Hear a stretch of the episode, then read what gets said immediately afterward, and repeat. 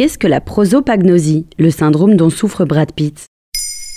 Merci d'avoir posé la question. Star international et multi-récompensé, Brad Pitt est connu de toutes et tous pour ses talents d'acteur. Pendant l'été 2022, en pleine promotion de Bullet Train, son dernier film, l'Américain s'est confié sur un trouble neurologique dont il souffre depuis de nombreuses années, mais dont le diagnostic officiel n'a jamais été posé. Il a notamment partagé au magazine GQ l'indifférence qui entoure cette maladie. Il estime en être atteint depuis 2013, période à partir de laquelle il a aussi réduit ses apparitions publiques et professionnelles.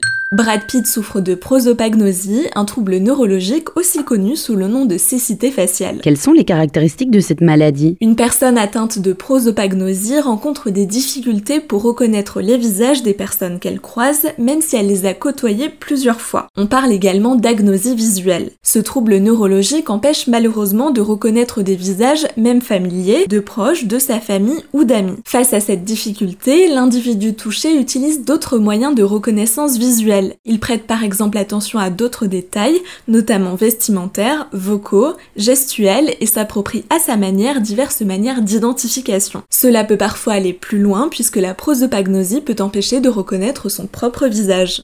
Le trouble est-il reconnu depuis longtemps? Après des premières recherches pendant la seconde moitié du 19e siècle, c'est en 1947 que le neurologue allemand Joachim Bodamer explique que certaines personnes ont du mal à reconnaître les visages. Il parle pour la première fois d'un trouble et lui donne le nom de prosopagnosie.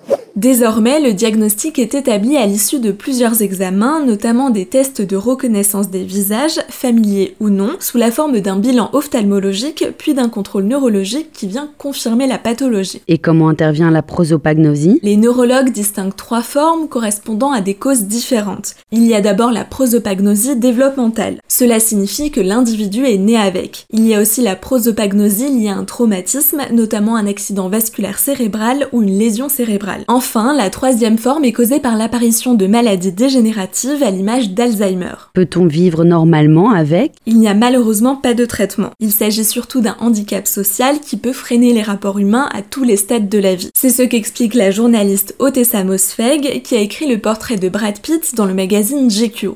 Il aimerait pouvoir se rappeler ces nouvelles rencontres et il a honte de ne pas en être capable. Une étude menée par l'université de Dartmouth estime qu'une personne sur 50 dans le monde en est victime cela représente un peu plus de 2% de la population mondiale. Ce n'est pas rien, surtout que les diagnostics restent faibles, comme le souligne le professeur Olivier Martineau du CHU de Caen à Slate. La très grande majorité des prosopagnosiques ne consultent jamais, en grande partie parce qu'ils s'ignorent prosopagnosiques. Voilà ce qu'est la prosopagnosie.